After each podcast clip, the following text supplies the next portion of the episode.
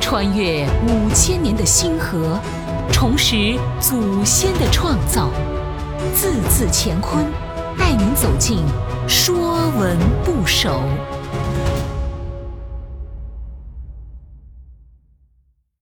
说文不首》骨，骨头的骨，骨是人和脊椎动物体内支撑身体、保护内脏的坚硬组织。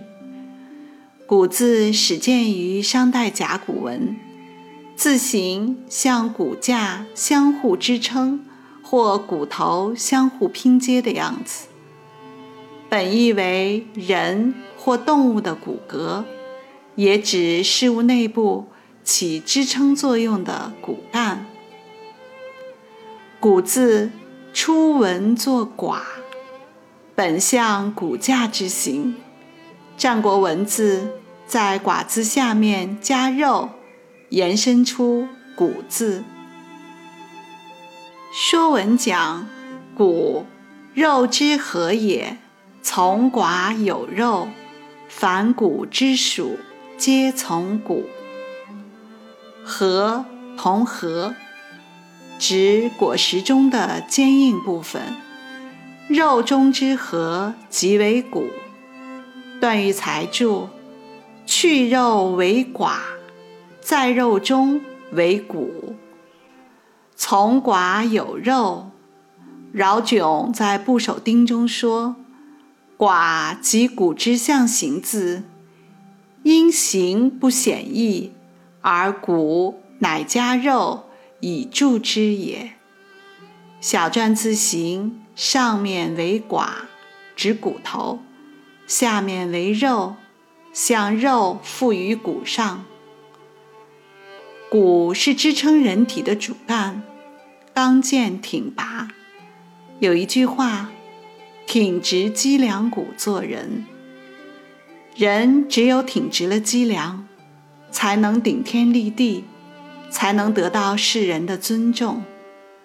岳飞有脊梁，金戈铁马，精忠报国。虎门销烟，林则徐教我们挺直脊梁；甲午战争，邓世昌教我们挺直脊梁；革命期间，闻一多教我们挺直脊梁。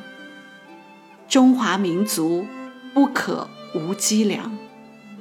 今天，无数科学家挺直脊梁，满怀自尊骨气。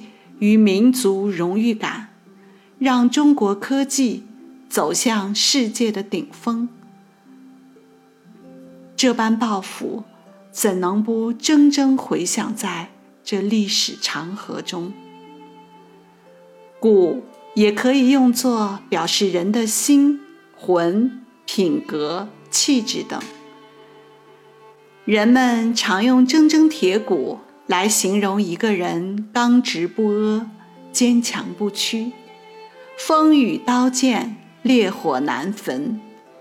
千百年来，中华民族之所以能够立于世界之林，就是因为有着坚贞不屈的民族气节。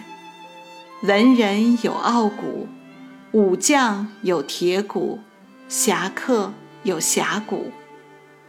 骨所表达的是一个人的内在精神与品格气质。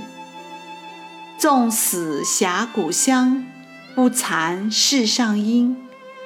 李白无疑是有骨气的。陶渊明的“不为五斗米折腰”，文天祥的“留取丹心照汗青”，叶挺在狱中写下慷慨求歌。朱自清不领美国的救济粮，有骨气的人，富贵不能淫，贫贱不能移，威武不能屈。正是这些铮铮铁骨和不屈的脊梁，撑起了一个有骨气的中国。凡骨之属，皆从骨。以骨为元素造出来的字。大都有“骨”所代表的含义，比如“体”指身体，“指头骨，臂指大腿骨，髋指胯骨，还多指尸骨。这些用骨的元素造出来的字，都与骨头和身体有关。本栏目由字字乾坤出品，更多课程内容请关注公众号。